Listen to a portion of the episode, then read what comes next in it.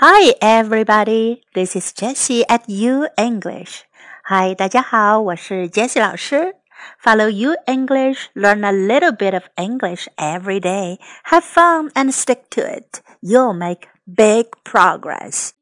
关注 U 英语微信平台，每天英语学一点，快乐学习，坚持到底就是胜利。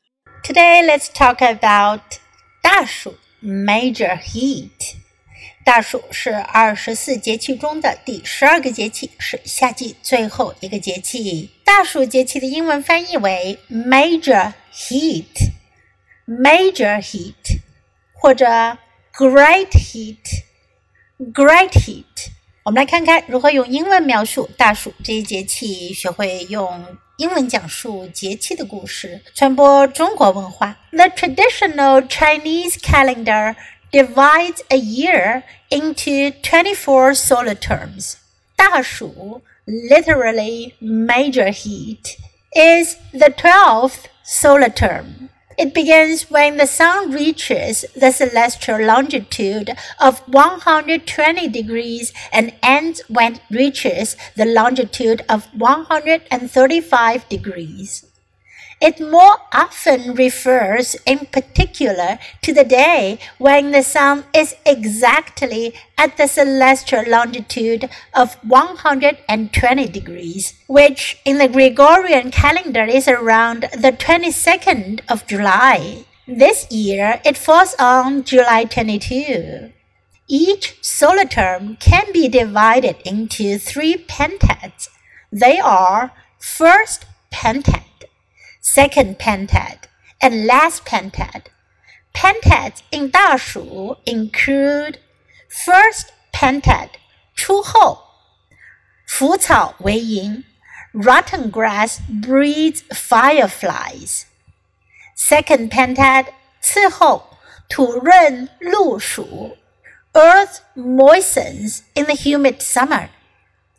Last pentad 末后，大雨时行。The rain pours every now and then.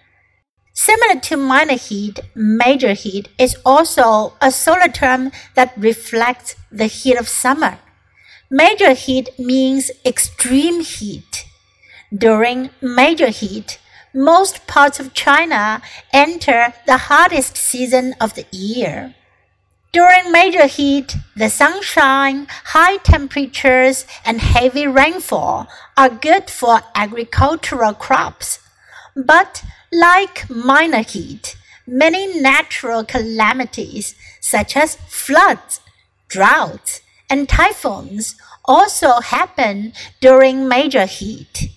Therefore, it is important to harvest and plant in time to avoid setbacks caused by natural disasters. Major heat is a season with the largest number of crickets that can be found in the fields along the countryside. Cricket fighting is a popular pastime for some people in China during this period. The custom dates back more than 1,000 years to the Tang Dynasty. Since ancient times, people have the custom of drinking herbal tea, fu tea, on the dark days.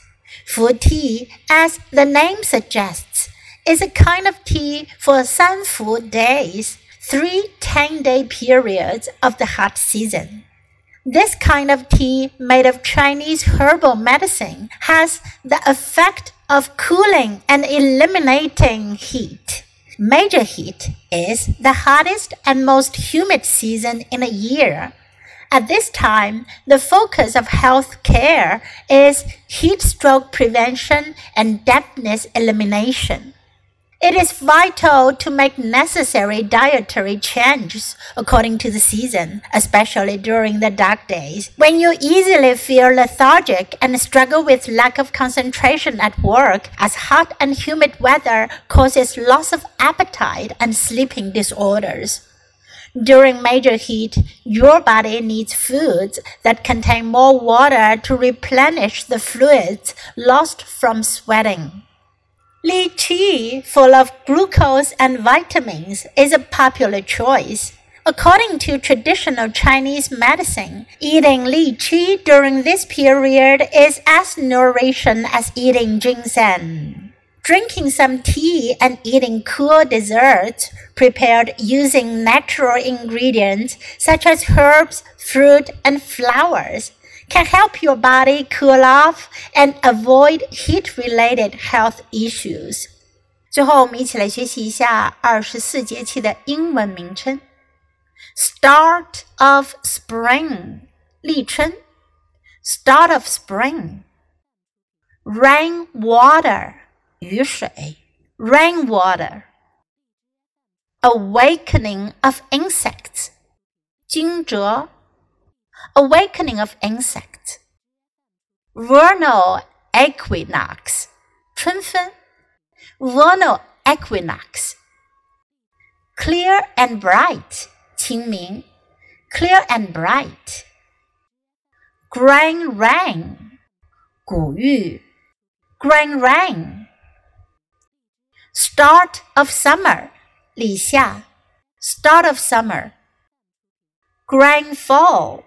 小满，grand fall。Grand an ear，芒种，grand an ear。Summer solstice。夏至，summer solstice。minor heat 小暑，minor heat。major heat 大暑，major heat。start of autumn 立秋 ，start of autumn。limit of heat 处暑，limit of heat。white dew 白露，white dew。autumnal equinox 秋分 autumnal equinox cold dew 寒露 cold dew frost descent 霜降 Frost descent.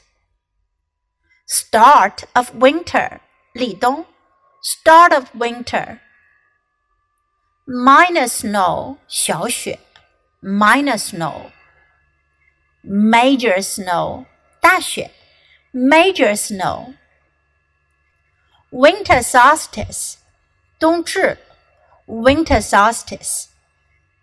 Minor cold minor cold major cold 大寒 major cold now it's your time to open your mouth and practice. Have fun learning English. That's all for today. Until next time, goodbye.